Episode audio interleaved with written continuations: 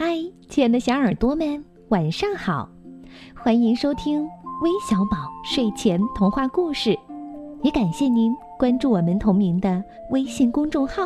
我是珊珊姐姐，今天要给你们讲关于小猪佩奇的故事，题目叫《运动会》。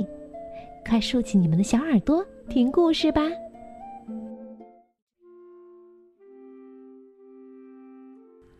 今天学校开运动会，佩奇和他的朋友们都来到了运动场上。第一个项目是赛跑，小朋友们要比比谁跑得快。预备，跑！羚羊老师说。小羊苏西和佩奇在讨论谁会跑得最快。小兔瑞贝卡一路领先，佩奇和苏西落在最后面。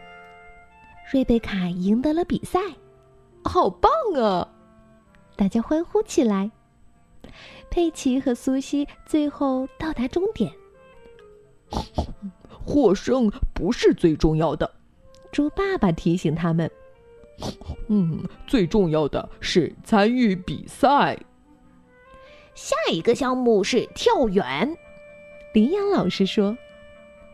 乔治和小兔理查德参加了这项比赛，他们要助跑，然后尽可能往远处跳。谁跳得远，谁就获胜。预备，开始！哦天哪！小兔理查德比乔治跳得远，呃，好棒哎！理查德的朋友们欢呼起来。乔治不太高兴。记住哦，乔治，佩奇说：“最重要的是参与比赛，嗯，而不是获胜。”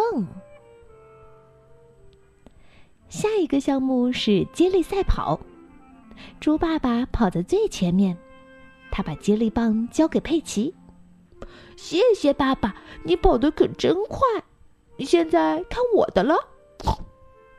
佩奇说：“别说话了，快跑呀！”猪爸爸说：“小象艾米丽是冠军，大家欢呼起来，好棒啊！”佩奇最后一个到达终点，他有点不太高兴。拔河是运动会的最后一个项目，男孩子一组，女孩子一组。嗯，女孩们会赢，佩奇说。汪汪，女孩们赢不了，丹尼说。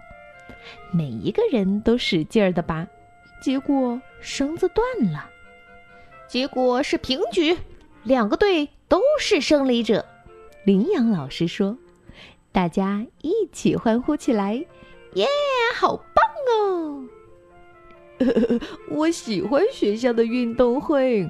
嗯，佩奇说，尤其是当我也得了奖的时候。